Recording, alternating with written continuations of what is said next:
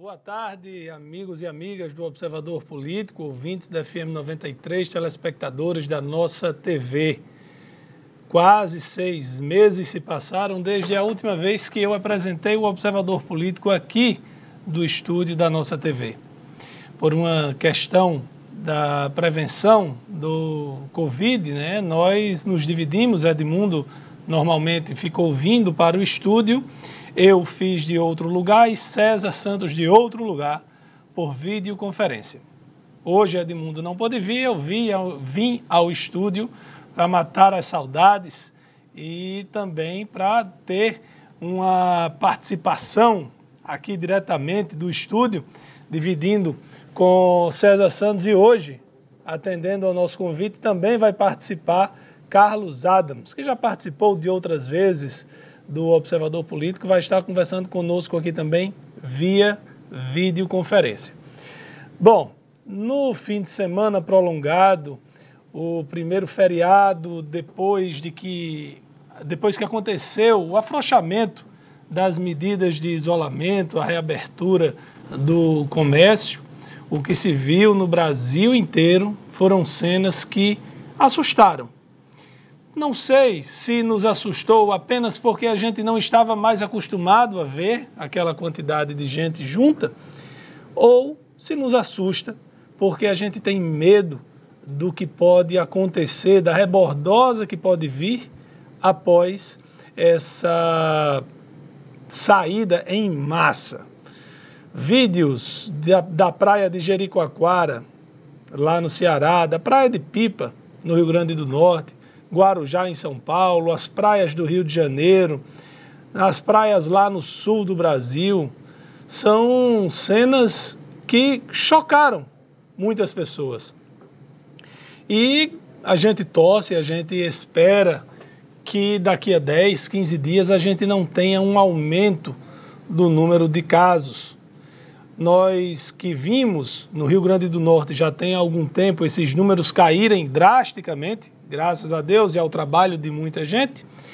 O, no Brasil, a média móvel de mortos que resistia, que demorou a descer de mil mortes por dia, baixou para 800 e alguma coisa. E hoje, pela manhã, eu vi um número que dava conta de que a média móvel dos últimos sete dias estava abaixo de 800 óbitos por dia. Ainda é um número muito elevado. Porém, qualquer número que diminua dessa tragédia que acontece, a gente comemora. Ah, o fato de as pessoas saírem, é, isso é, a gente já previa que ia acontecer. As pessoas não iam aguentar, aguentar passar tanto tempo sem sair de casa, mas uma coisa que me chamou muito a atenção nas imagens, tanto de Jericoacoara como da Praia da Pipa, foi que as pessoas estavam sem a máscara. Olha, olha, eu não deixei de trabalhar nenhum dia por causa da pandemia, trabalhei todos os dias, tomando todos os cuidados. Ah, o serviço público não parou, então a Secretaria de Desenvolvimento Econômico, onde eu trabalho, não parou. Mas a gente tomou todos os cuidados. Talvez por isso não nos contaminamos. Ah, a governadora anunciou hoje pela manhã, e nós vamos comentar isso aqui ao longo do programa, anunciou que as aulas presenciais no Rio Grande do Norte só retornam em 2021. No que pese, hoje, ter acontecido em Natal uma manifestação onde vários pais pediam para abrir as escolas. É uma situação delicada. Você tem. Bom, as creches estão fechadas. O pai e a mãe vai deixar o filho com quem para poder ir trabalhar? Com o avô, com a avó? Que são exatamente aquelas pessoas da faixa de risco, a pessoa vai largar o trabalho para cuidar dos filhos, é uma situação complicada, é complexo. A governadora anunciou que só em 2021 as, as aulas presenciais nas escolas do Rio Grande do Norte serão retomadas. Então, ao longo do programa, a gente vai conversar sobre isso. E, é, é, para finalizar, mesmo quem sair de casa, gente, a pandemia continua aí, tá? O Covid continua aí. Usem máscara. Boa tarde, Laire Neto. Boa tarde, Carlos Adams, amigos do Observador Político. Olha, tem uma coisa que incomoda, incomoda bastante. É quando o cidadão é, fica indignado, fica surpreso, assustado com as imagens de, das praias superlotadas, superlotadas, perdão, e não fica indignado com a, com a suspensão das aulas no Rio Grande do Norte ou no Brasil. Vamos, vamos tentar entender uh, porque uh, os governos, e aí eu estou falando todos eles, é, assinam um decreto liberando praias, né? Uh, liberando shoppings, bares, restaurantes, hotéis, as praias estão abertas, todos os balneários no Brasil estão abertos, parques estão abertos, salas de cinema, teatro estão abertos, transporte coletivo lotadíssimo, autorizado, protestos com aglomerações autorizados, igrejas, templos, etc. E aí, escola tem que estar fechada. Vamos, é, nós temos dois tipos de vírus. Eu tive a curiosidade, até para construir o meu comentário, de olhar as fotos que foram publicadas nos litorais do Brasil. E aí, nitidamente, a gente vê criança, adolescente, jovem, adulto, idoso, todos na praia. Nenhum com máscara, até porque ninguém vai, pra, vai à praia usando máscara. A praia está aberta. E aí, o governo que libera a praia para milhares e milhares e milhares de pessoas se aglomerarem, é o mesmo governo que baixa decreto e proíbe o retorno, dessa, o retorno das aulas presenciais. Não, não, do mesmo jeito, mas peraí, deixa eu... A escola é mais perigoso do que a praia? É mais perigoso ah, você estar tá dentro da sala de aula ah, ah, e é menos perigoso você estar na praia? E aí a gente vem aqui e diz o seguinte: cidadão, tenha consciência, não vá à praia. Ora, se tem um decreto liberando praia, eu penso, eu penso o seguinte: se tem um decreto liberando, é para ir. Se não é para ir, deve ter um decreto proibindo. Não é? Proibindo. Então eu quero também entender o seguinte: eu acompanhei o pronunciamento da governadora Fátima Bezerra agora pela manhã, no finalzinho da manhã.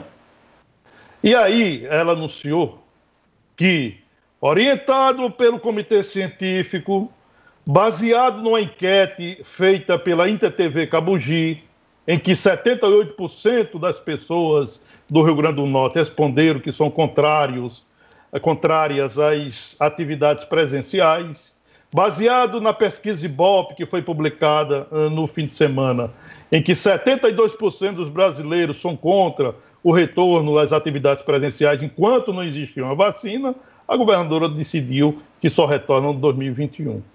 Porém, aí o porém é, é, é arretado. Porém, as escolas privadas estão autorizadas a retomar as atividades a partir de 5 de outubro.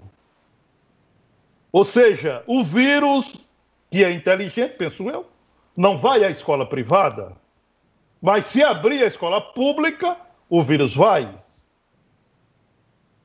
Eu vi o secretário de Educação do Estado dizendo o seguinte: que era um risco o aluno sair de casa, pegar o transporte coletivo, ir para a rua, ir para a escola, porque no transporte coletivo ele pode ser contaminado, pode ser infectado. E aí os transportes coletivos estão superlotados. Penso eu que naqueles transportes coletivos as pessoas têm criança em casa, tem adulto em casa, tem idoso em casa. E aí o vírus não vai atacar no transporte coletivo?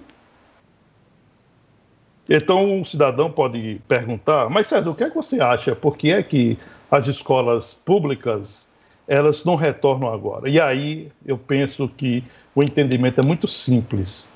E é simples mesmo. As escolas públicas, municipais, estaduais e federais não se prepararam para a retomada das atividades presenciais. Tiraram o bracinho da seringa. As escolas privadas fizeram investimentos. Fizeram investimentos. Elaboraram planos de biossegurança para receberem de volta professores, funcionários e alunos. Por isso, elas estão autorizadas a funcionarem a partir de 5 de outubro aqui no Rio Grande do Norte. Então, nós vamos aí alargar ainda mais o fosso que tem entre o aluno da escola pública e o aluno da escola privada. Não custa lembrar que daqui a pouco, agora em janeiro, teremos Enem. Teremos a prova de acesso ao ensino público, ensino superior. E aí, quem vai levar vantagem nessa disputa por vagas no ensino público superior e gratuito. Então temos uma situação bastante delicada. Essa é uma situação que deve ser debatida sob o ponto de vista social e não sob o ponto de vista político. Nós temos aí claramente a falência da coisa pública, que não teve a capacidade até aqui de elaborar um plano para a retomada das aulas presenciais na rede pública de ensino. E aí o Brasil vai continuar assim. Todos os finais de semana, praias, balneários, parques, shoppings, praia, praças públicas, campos de futebol, todos se divertindo, sem máscara, sem álcool em gel. Mas os alunos estão proibidos de terem aula, porque o vírus é inteligente. Ele só pega o aluno na sala de aula francamente, é preciso ter muita paciência. Bom, vamos, vamos voltando aqui ao estúdio, enquanto os meninos aqui resolvem um problema técnico para que o nosso Carlos Adams possa participar. Bom, o Congresso Nacional aprovou uma proposição do deputado, de um deputado que é filho do bispo R.R. Soares, que perdoa aí quase um bilhão de reais de dívidas das igrejas, de todas, evangélica, católica, né? porque a igreja já não paga imposto, mas tem o, os encargos patronais, o, o imposto sobre remuneração, tal.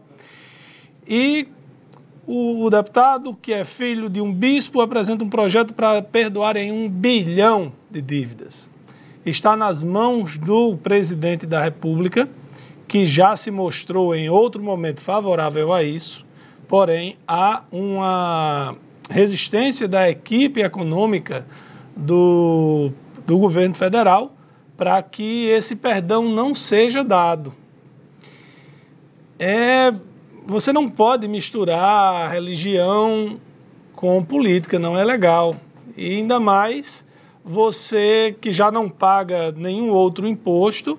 A, a gente sabe que tem igreja, não são todas, mas algumas igrejas, que funcionam como empresas.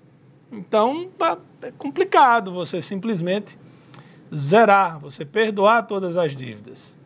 E não é de se dizer, ah, a partir de agora não será mais cobrado. É, não, é dizer, não, ó, eles erraram, mas, gente, mas não precisa pagarem. Tinha que ter pago, não pagaram um bilhão de reais. Vamos aguardar, o presidente tem até sexta-feira para dar o ok, o aval ou não quanto a essa matéria. Outra questão que, que está nos jornais hoje é a mudança no orçamento do INCRA. Algumas ações do, do INCRA foram tiveram uma que é o Instituto Nacional de Colonização e Reforma Agrária teve redução de 99,9%. Por exemplo, assistência técnica para a extensão rural, promoção de educação no campo, reforma agrária e regularização fundiária, esses três itens tiveram redução de mais de 99% do seu orçamento. Apenas uma teve aumento, que foi para pagar a desapropriação aos proprietários que entraram na justiça e tiveram majorados os valores a receber do INCRA. Para vocês terem ideia, para isso aí serão destinados 2,1 bilhão de reais. Ah, por exemplo, para consolidação de assentamentos rurais serão 22 milhões. Então é 100 vezes mais para pagar as sentenças judiciais transitadas em julgados. Né? Uma redução muito grande aí. Agora, diga-se de passagem que a redução no número de famílias assentadas vem acontecendo desde 2006, quando teve um recorde com 136.300 famílias assentadas. No governo, nos anos seguintes do governo Lula, no governo Dilma caiu muito e vem caindo, né? no governo Michel Temer também, e no, no governo Bolsonaro parou, né? desde janeiro de 2009 que cessaram as aquisições, desapropriações ou forma de obtenção de terra para a reforma agrária, que, como eu já disse, teve o pico lá em 2006. Temos aí o, o retorno já? Não, não. Então vamos seguindo aqui.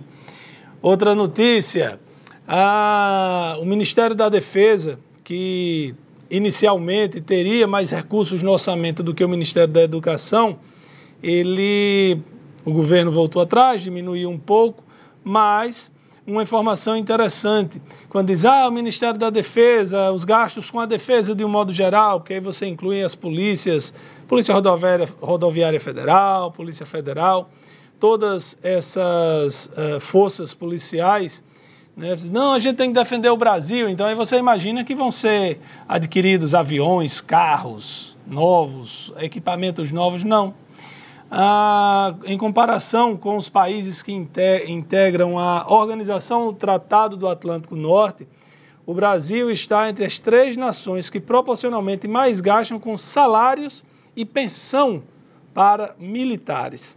Segundo o estudo do, da Instituição Fiscal Independente, ah, o Brasil só, só está atrás de Grécia e Croácia. O, o gasto com o pessoal e com pensão, com, com salários e pensões dos militares chegam a, passam de 74% do, dos gastos do Ministério da Defesa. Então, não necessariamente essa, esse horror de dinheiro é para o para a defesa propriamente dita, para equipamentos, para inteligência, para investigação. Então, o, o gasto aqui é muito alto. Eu para vocês terem ideia, nos Estados Unidos, o, o gasto com salários lá representa 30, 38%, 38,6% do que é gasto com a defesa. É bem verdade que o, o valor destinado para a defesa no, nos Estados Unidos é um absurdo. Né? É o, tá, eu acredito que seja o maior, é, o maior orçamento militar do planeta, mesmo não sendo o maior exército, que o da China é o maior. Novidades? Não? Pode continuar. Vocês estão, hoje vocês estão tanto para lascar em mim, né? Bom, com o, o, aquela a questão que eu falei há pouco, né, o perdão lá da tributário das igrejas, que esses valores foram levantados após as fiscalizações da Receita Federal, esse perdão seria de um bilhão de um bilhão de reais. O nome do deputado federal é Davi Soares, que é filho, como eu já disse, do missionário R.R. Soares. O, o próprio Bolsonaro, lá no final de abril, promoveu o encontro entre o deputado Davi Soares e o secretário especial da Receita, José Barroso Tostes Neto.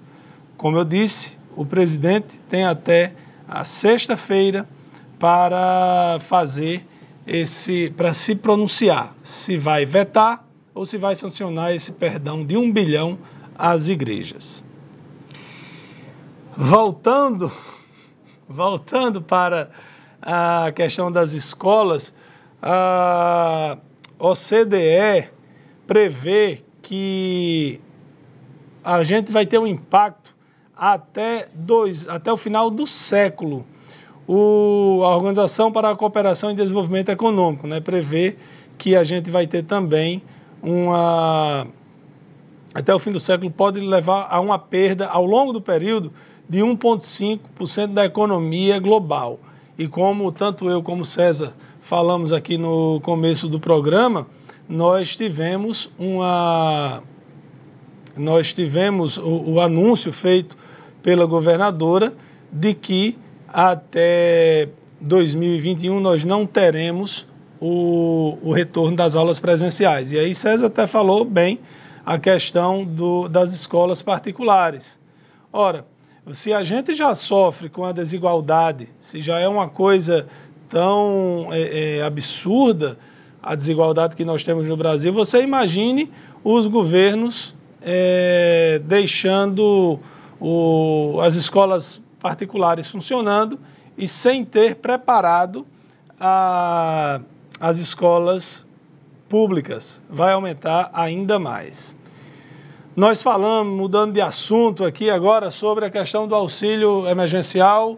A Polícia Federal está cumprindo hoje, dia 8, mandados de prisão e cinco de busca e apreensão lá em São Paulo, em um grupo de, é, acusado de fraudar pelo menos 45 auxílios emergenciais.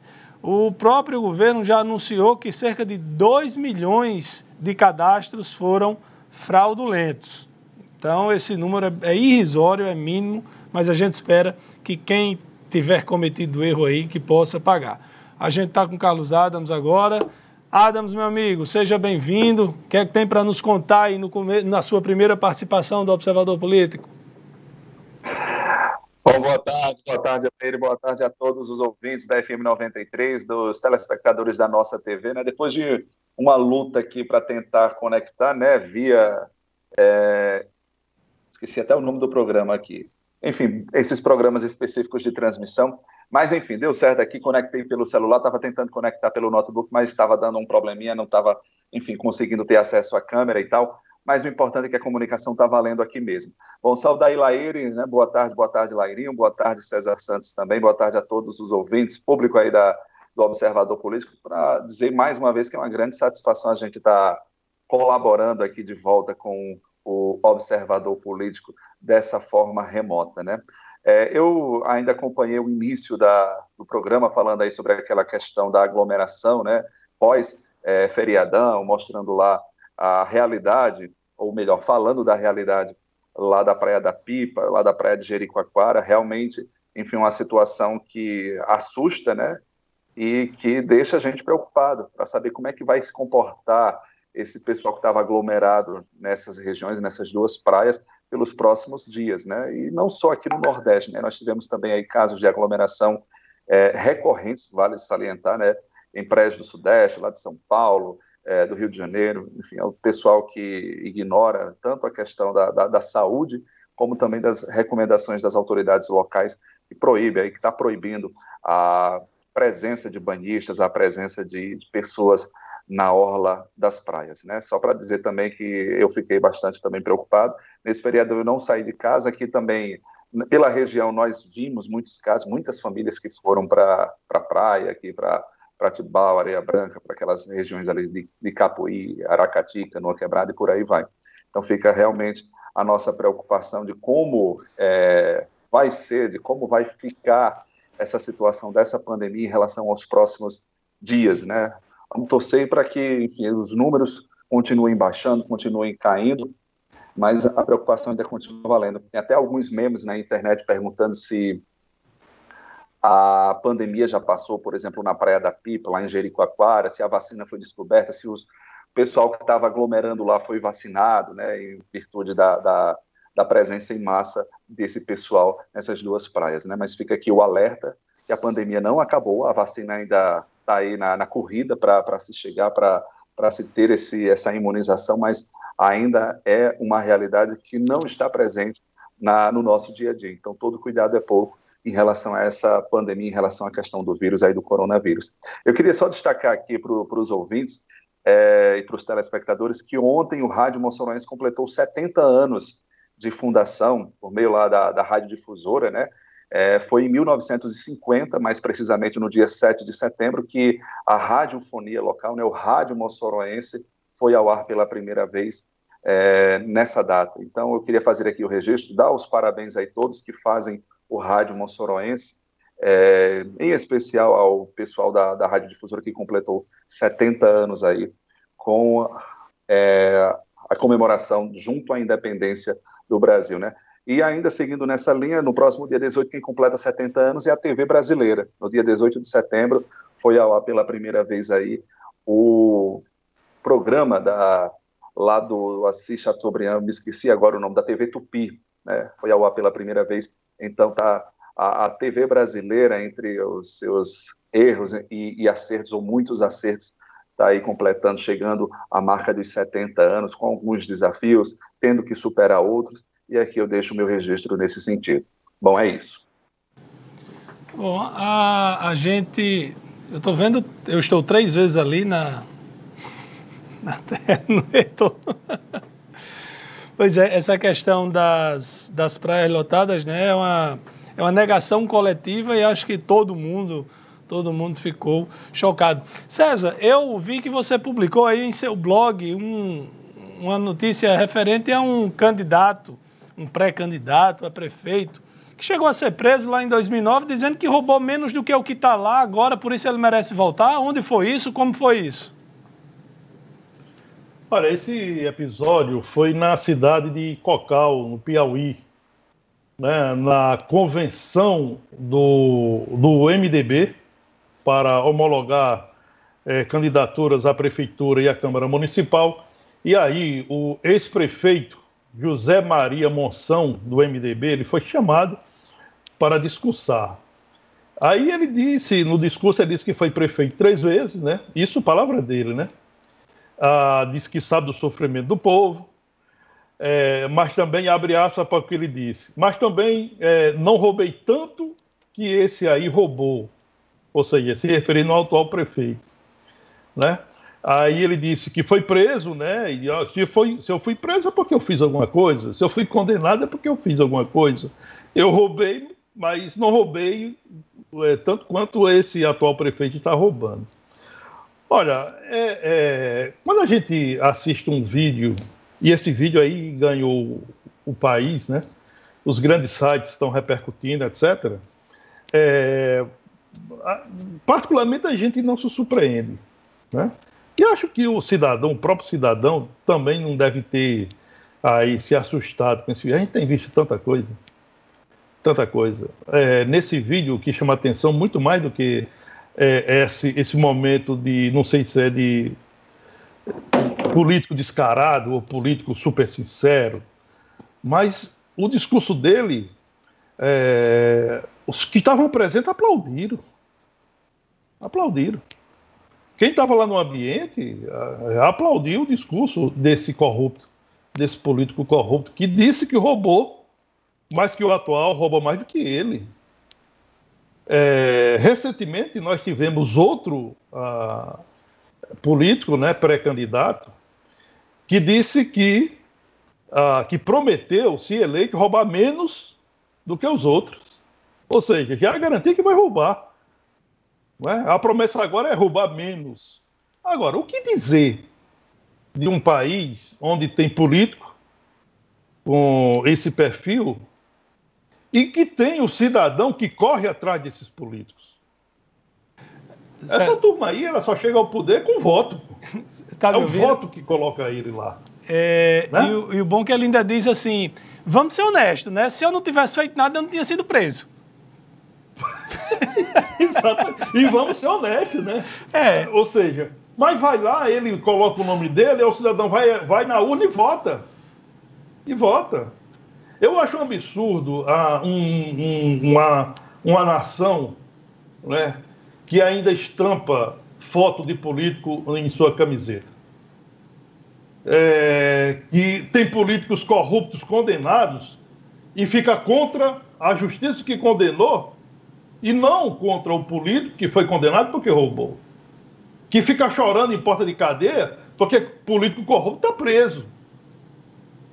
Então a gente reclama muito dos políticos e a gente não faz uma autoavaliação. A gente não olha para dentro de, de, de, casa, a gente não olha para as nossas atitudes. Como é que eu vou querer um político, eh, uma, uma política honesta se eu voto num político corrupto? Se eu corro atrás do político corrupto? Se eu visto a camisa do político corrupto? Como é que eu vou é, é, querer algo de positivo na vida pública se eu dou minha parcela de contribuição para o errado, para o que é ruim? Então está na hora do cidadão fazer uma meia-culpa, fazer uma avaliação e qualificar melhor suas escolhas. Né? Mas, infelizmente, vamos continuar nessa toada. O político corrupto continua cada vez mais corrupto e agora descarado. Bom, eu recebi, uh, eu recebi aqui uma participação de Edith Paiva. Ela mandou aqui pelo Instagram, meu Instagram pessoal, né? Ela dizendo o seguinte: é, acompanho sempre como ouvinte da 93 e hoje venho dividir com você uma indignação. Ah, tudo pode, academia, bar, praias lotadas, shopping, a escola não. É, segundo ela, tem algo invertido. Ela acha que deveria voltar faculdades e cursinhos o que criança mais nova, criança pequena, é mais difícil de controlar. Realmente, Edith, a... eu, por exemplo, eu tenho uma filha de 10 anos e uma que tem 4. Eu, eu, eu, eu não me sentiria seguro mandando a de 4, a, a, a minha filha que tem 4 anos para a escola. A que tem 10 anos, já, já acho mais já acho ok, eu, eu confiaria. Mas a gente tem que pensar não só nas crianças, gente. Em Mossoró, cerca de 40%, isso aí na rede municipal, tá? Cerca de 40% dos servidores, dos diretores, dos professores da rede municipal de ensino, cerca de 40%, estão lá naquela faixa de risco, seja pela idade ou por alguma comorbidade. Então, não é apenas a criança. Lá no estado do Amazonas, nos primeiros 15 dias que voltaram às aulas, foi absurdo o número de servidores professores, diretores, servidores técnicos e tal, que foram contaminados. Tem que pensar no todo, não apenas no aluno e no risco que pode estar também para as famílias desses alunos. Eu li uma matéria no fim de semana de um jornal eh, americano, lá dos Estados Unidos, dizendo o seguinte: teve um casamento, 60 convidados, dos 60 convidados, 134 pessoas foram contaminadas a partir de alguém dali e três pessoas vieram a óbito. Nenhuma das três estavam no, nesse casamento. Então a, a doença se espalha mesmo, é preciso ter todos os cuidados e a gente precisa realmente avaliar, não pode deixar todo mundo sem estudar. É muito complicado. Adams, como é que tá a, a, qual é o planejamento aí para o FES, a questão das aulas? Já existe alguma data, algum, alguma coisa nesse sentido? Pois é, Laíra, em relação às aulas, o que, que existe nesse sentido? É, foi aprovado dentro do Conselho Universitário, na, na última semana de agosto, é, a retomada do semestre, é, aliás, a retomada de fato, né, que tinha sido suspenso, a retomada do semestre a partir do dia 28 de setembro. Essa semana eu acho que hoje está retornando as aulas da UERN de forma remota e as da UFESA vão retomar no dia 28 de setembro, pelo menos essa é a previsão. Também de forma remota, né? O calendário da graduação, isso eu estou falando. Da pós-graduação é um calendário à parte. A pós-graduação da universidade estava com o, calendário é, retomado desde junho, com as aulas também remota dentro dos programas. É, houve um encerramento agora, no último dia 28 de, de agosto, e um novo calendário deve ser formatado para os próximos dias ou, ou, para as próximas semanas. Mas em relação à graduação, é, o calendário deve ser retomado, a previsão é que seja retomado a partir do dia 28 de setembro, com todas as atividades sendo executadas de forma remota, Laíri.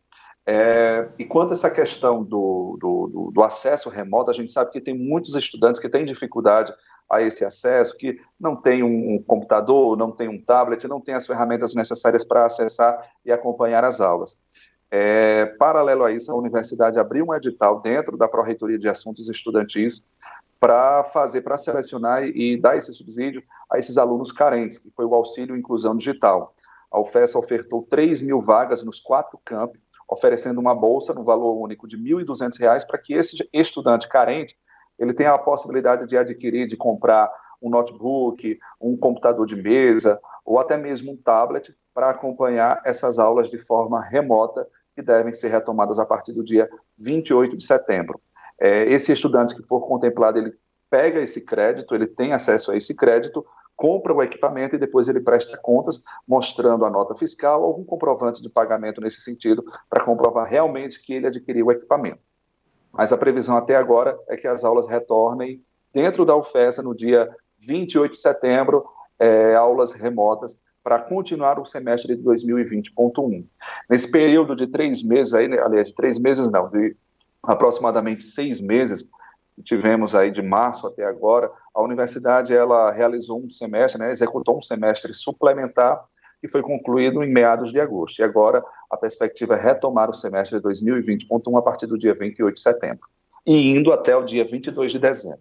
Ou seja, a retomada seria agora, dia 28 de setembro, é, com essas aulas remotas, e a previsão de término é 22 de dezembro ainda desse ano. E aí, César, alguma, alguma novidade? Não, eu, eu queria só. Nós já estamos aqui na, na, no finalzinho do primeiro bloco. Penso que no segundo a gente vai passar a limpo aqui a questão da, das eleições municipais, né? Estamos numa semana decisiva de definições. Né? Aí eu queria só dar o, o, o arremate em relação a essa questão do retorno das aulas presenciais, que na rede pública do Rio Grande do Norte é, esse retorno só acontecerá em 2021. Ah, e aí o seguinte, isso 2021 na rede pública e na rede privada a autorização é para a partir de 5 de outubro.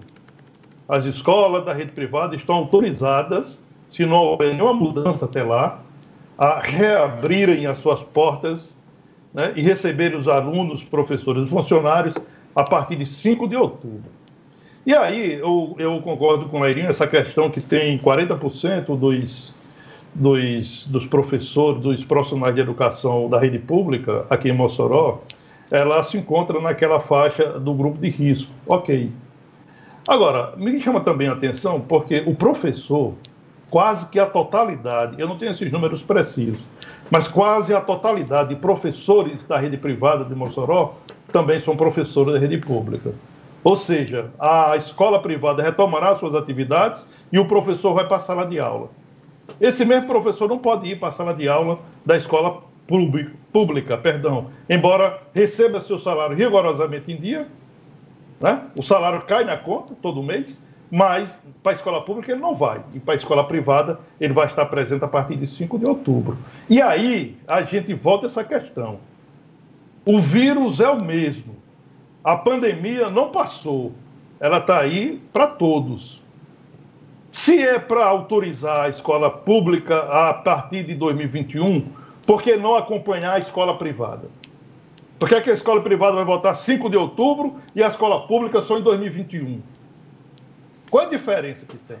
É, e aí também, César, e aí também hum. a gente é, bom, a gente vai aumentar. A, não é que a gente tenha que proibir a privada de abrir, por, a gente tem que fazer com que a pública se prepare.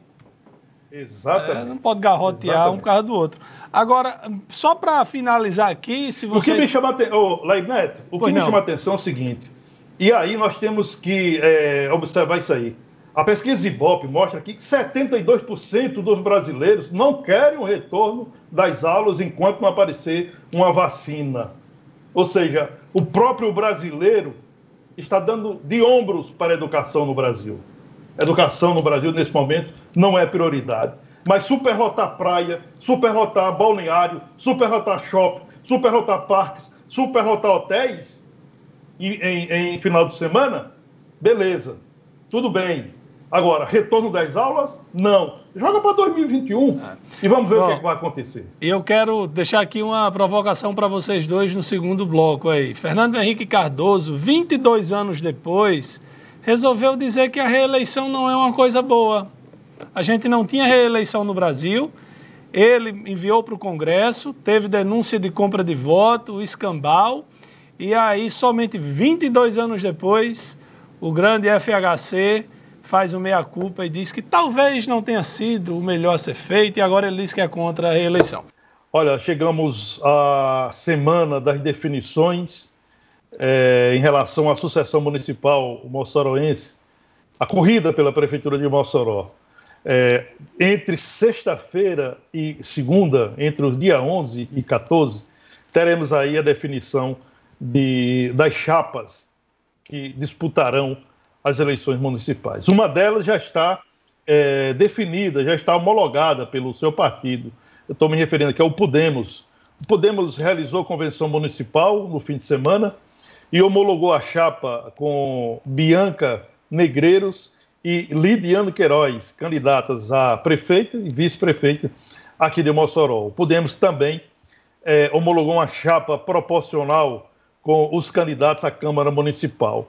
A chapa foi é, chancelada pelo presidente estadual do partido, o senador Stevenson Valentim.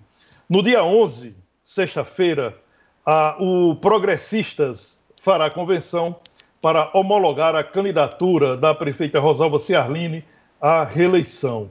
No dia seguinte, 13, é, será a vez do PT realizar sua convenção e homologar a candidatura da deputada estadual Isolda Dantas. Entre 11 e 13, o dia 12, é, terá a, a convenção do Solidariedade, que vai confirmar o nome do deputado estadual Alisson Bezerra. Ah, no, na segunda-feira, 14, será a vez do Democratas fazer a sua convenção e homologar a candidatura da ex-prefeita Cláudia Regina. Teremos também, no dia 14, na segunda-feira, a convenção do PTB, que homologará o nome da irmã Seição à Prefeitura de Mossoró. O PSL, que tem como pré-candidato o doutor Daniel Sampaio, ainda não definiu a sua data e o local de sua convenção. E aí uma novidade: o PSOL, que havia desistido da disputa majoritária para concentrar esforços na disputa pela Câmara Municipal, houve uma, uma conversa nos últimos dias e é possível que o PSOL lance candidatura à Prefeitura de Mossoró. A chapa majoritária tem três nomes é, possíveis de serem escolhidos candidatos a prefeito e a vice-prefeito.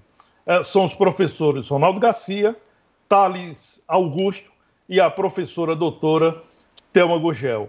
É, chama atenção apenas nesse momento a indefinição do PCdoB, que tem como pré-candidato o geólogo é, Gutenberg Dias. O PCdoB ainda não decidiu se realmente homologará a candidatura a prefeito ou se vai é, fazer composição, aliança com um dos partidos que terão candidato a prefeito. O, soube nos bastidores que o PCdoB dialoga com Isolda Dantas, do PT, e com Alisson Bezerra, do Solidariedade. O PCdoB fará sua convenção no dia 12 é, que vem, no caso, sábado próximo. Então, esse é o cenário que nós temos em relação a disputa majoritária. E aí o ouvinte, telespectador, pode perguntar: questão de vice. Olha, nós só podemos afirmar que os bastidores estão bastante movimentados e nós vamos ter definições dos nomes que comporão as chapas como vice quando aproximar o dia das convenções. Pois não. É, é impressão minha, esse ano nós teremos aí um recorde no número de candidatos à Prefeitura de Mossoró. Você que acompanha essa pauta da, provavelmente, da política anos. Provavelmente enfim, temos ter recorde. É, porque a gente vê também pelos nomes, a gente tá uma, tem candidatos da, da linha do centrão, de extrema direita, de extrema esquerda, então vai, vai, vamos ter muitas opções né, esse ano. Exatamente. Nós vamos ter pelo menos sete candidaturas à Prefeitura de Mossoró da forma como está se desenhando. Temos hoje nove pré-candidatos, mas eu aposto aí em sete pré-candidaturas ou candidaturas à Prefeitura de Mossoró. É. Ah, e, so, e Adams, e aí, sobre a questão de Fernando Henrique Cardoso, você acha o quê? Você é a favor ou contra a reeleição? Cara, eu sou contra a reeleição. Eu acho que é, tem condições de um gestor ele fazer um seu mandato bem, um mandato pleno, fazer suas, é, o seu trabalho acontecer num período de uma gestão só. O que, é que eu mudaria nessa, nesse formato atual? Eu tiraria de quatro, sairia de quatro para cinco anos, né? A gestão, eu acho que colocar um ano a mais seria mais interessante do que propor a reeleição, né? Do que é, é, partir por esse domínio para essa conjuntura que a gente tem hoje. Porque assim, eu acho que quando um gestor entra numa numa enfim, ganha uma eleição, ele já vai pensando na possibilidade da reeleição lá na frente. Né? Então, eu acho que a gente poderia dar uma, uma enxugada maior, concentrar os esforços do gestor na sua administração sem pensar muito em sucessão, sem pensar muito em gestão. Que a gente vê muito hoje, é, tanto em nível municipal, estadual, até mesmo federal, o gestor que entra numa disputa, mas ele já começa a antecipar o pleito, tendo ainda dois, três anos ainda de gestão para o primeiro mandato. Eu acredito que sem a reeleição, o gestor ele poderia se concentrar mais na sua gestão, na sua administração, em trabalhar mesmo para aquela causa que ele foi eleito, que ele está ocupando ali aquela função. É, eu gosto muito da, da, dessa questão da rotatividade. Eu acho que é interessante a gente mover essa roda, né? dar a chance também para outras pessoas acontecerem. E, e a, a, não reeleição iria favorecer, de certa forma, isso, para que mais pessoas pudessem entrar nessa, nesse, sentar, né, vamos dizer assim, na cadeira do gestor e dar sua contribuição é, conforme a sua maneira, conforme a sua linha de pensamento, conforme o, o, o que ela se propôs a fazer. Então, assim, é, eu, eu como pessoa, eu sou contra a reeleição. Eu acho que a gente pode estudar melhor um mandato talvez maior, talvez não quatro, mas cinco anos, né, sem a perspectiva da reeleição, para concentrar melhor os trabalhos, também dar uma rotatividade maior ao poder. Essa é a minha visão. Você, César? Olha, é, em relação a FHC, eu não vi sinceridade na declaração dele. É, ele foi quem criou a reeleição, ele comprou a parte do Congresso para aprovar o Instituto da Reeleição, para se beneficiar. E até hoje ele apoia todos os candidatos à reeleição do PSDB em São Paulo. Então não vejo sinceridade nele. É. Eu acho que ele está jogando para a galera. Nós temos, né? É, esse é o momento de jogar para a galera. Por exemplo, eu vi recentemente é, o ex-presidente Lula pedir perdão por, por impedir a extradição do assassino César Batista. E recentemente ele pediu perdão. Ele disse que foi um grande erro. É jogando para a galera, né?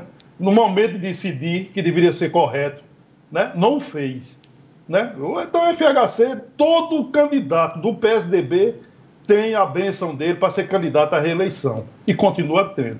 Não vi é, é, é, sinceridade em FHC. Em relação à questão de, de do ambiente é, e das regras político-eleitoral, eu acho o seguinte: a gente pode mudar mil regras, mil vezes, enquanto a gente não tiver políticos responsáveis, corretos, honestos, comprometidos, não serão as regras que vão resolver a questão da política e da vida pública no Brasil. Se um candidato não pode, se um prefeito, um governador, um presidente da República não pode ser candidato à reeleição, se acabar com a reeleição, ele vai fazer a mesma estratégia para eleger o seu sucessor. Infelizmente, é essa a cultura que nós temos na política brasileira. Bom, em uma notícia aqui que acaba de ser divulgada, o Conselho Nacional do Ministério Público aprovou uma punição ao procurador Deltan Dallagnol por causa de manifestações dele em redes sociais contra o senador Renan Calheiros. A gente puxar um pouquinho aí pela memória, lá em 2019, na eleição para a presidência do Senado, o procurador ficou no Twitter fazendo campanha contra Renan, dizendo que se Renan ganhasse, não ia, ia lutar contra a Lava Jato e tarará. Ele supondo que isso aconteceria. Ah, eu acredito que aconteceria. Tá ok, tá ok, mas você supõe que vai acontecer, né? Dado no comportamento anterior de tal pessoa. Porém, ele, como procurador da República, responsável pela força-tarefa da Lava Jato, ele não poderia fazer aquilo. É, então, o, você veja que juízes e promotores evitam se manifestar sobre casos concretos que ainda estejam em andamento e etc. O fato é que, por nove votos a um, ele recebeu a punição, é uma punição é, simples, pequena, mas desmoraliza, não deixa de desmoralizar mas ele é, é, teve a punição por censura. Então, isso vai passar a constar no currículo dele, na ficha é, funcional dele como procurador da República. Pois é. Ah, olha, é, é, ele, ele não poderia, é, pelo cargo que, que ocupa, emitir a opinião como ele o fez, né? Absurdo. Aliás, a gente, nós estamos, nós que acompanhamos a política há algum, há algum tempo, né? A gente já viu muita aberração dessa natureza. Autoridades com interesses meramente pessoais, né? Emitir suas opiniões em período eleitoral para agradar ou para beneficiar o candidato de sua preferência. Infelizmente, é, isso ocorre. Agora, essa punição realmente você está correto, Legnet. É, é algo que desmoraliza né? É algo que uma autoridade pública não, de, não deve, não deve almejar carregar ou colocar no seu currículo. Pois é. A, a gente entende que tem que ter limites. Né? O procurador não é Deus. Procurador da República, promotor, juiz, jornalista, ninguém é Deus. Então, a gente precisa também saber qual é o nosso lugar e, sem querer ser a palmatória, do mundo. A gente falou, César falou aqui sobre as candidaturas à prefeitura de Mossoró. Lá em Natal, o Podemos, partido que é comandado a mão de ferro aqui pelo senador Stevenson, que é muito fortão, grandão, né? Ele anunciou lá em Natal o Afrânio Miranda, que é empresário da Miranda Computação, e a advogada Ana Paula Trento como vice. Ana Paula eu não conheço, a Afrânio eu conheço, Frane é gente da melhor qualidade. Agora, a foto que eles, a, a assessoria de comunicação deles divulgou, é fazendo uma pose, segurando um tacap, ou um, aqueles bastão de beisebol parecido, escrito Peia na corrupção. Os três lá, Frânio é muito franzino, é muito pequenininho, e já Stevenson é, é, parece um, um atleta de fisiculturismo, né? É, então, foi a, essa chapa lá em Natal, que teremos também Kelps Lima, pelo Solidariedade, Álvaro Dias.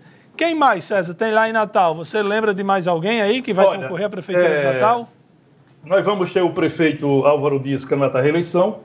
Kelps Lima vai ter chapa puro sangue, né? O vice dele será o ex-prefeito de Olho d'Água, que foi candidato a, a governador em 2018 ele seria candidato a vereador, mas numa, numa recomposição do partido ele será candidato a vice-prefeito. Eu estou me referindo aqui a Breno Queiroga. Nós vamos ter a candidatura de Armando Moraes pelo PSB, ah, vamos ter a candidatura do senador ah, o John Paul Prats, é o candidato do PT.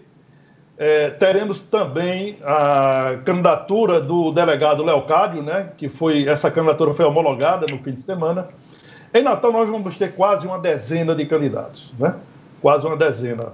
Assim como Mossoró, os bastidores lá estão bastante agitados para a definição dos vices. Essa composição, e é bom que a gente deixe aqui é, é, registrado, que Natal e Mossoró têm algo especial em relação às eleições municipais. Por quê? Porque as composições, as alianças, elas oferecem uma leitura para os dois anos seguintes. Ou seja, é uma espécie de pontapé da sucessão estadual. Esse ano não será diferente. Muito do que aconteceu em Mossoró e Natal terá uma resposta mais clara na sucessão de 2022.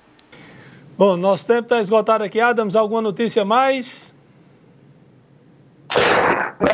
agradecer mesmo, dizer que é sempre uma satisfação dividir aqui, aprender com essa bancada fenomenal do Observador Político. Obrigado, César, obrigado, Lairinho. Valeu a toda a audiência do Observador Político. Até uma próxima oportunidade. Boa tarde, gente. Olha, depois da, dessa saraivada de declarações que nós tivemos aí no feriadão que a gente viveu agora há pouco, eu trouxe aqui uma frase de Maquiavel. Todos veem o que você parece ser, mas poucos sabem o que você realmente é. Uma boa tarde a todos e até amanhã. Hoje, como eu estou no estúdio, vou encerrar aqui e vou trazer, César, uma frase também. Por favor, abre aspas, por favor, irmãos e irmãs, vamos fazer um esforço para não fofocar. Fofocar é uma praga pior que a Covid-19, fecha aspas, Papa Francisco. Obrigado a todos pela audiência. Tenham todos uma boa tarde, uma semana maravilhosa. E amanhã, se Deus quiser, estaremos de volta com mais Observador Político.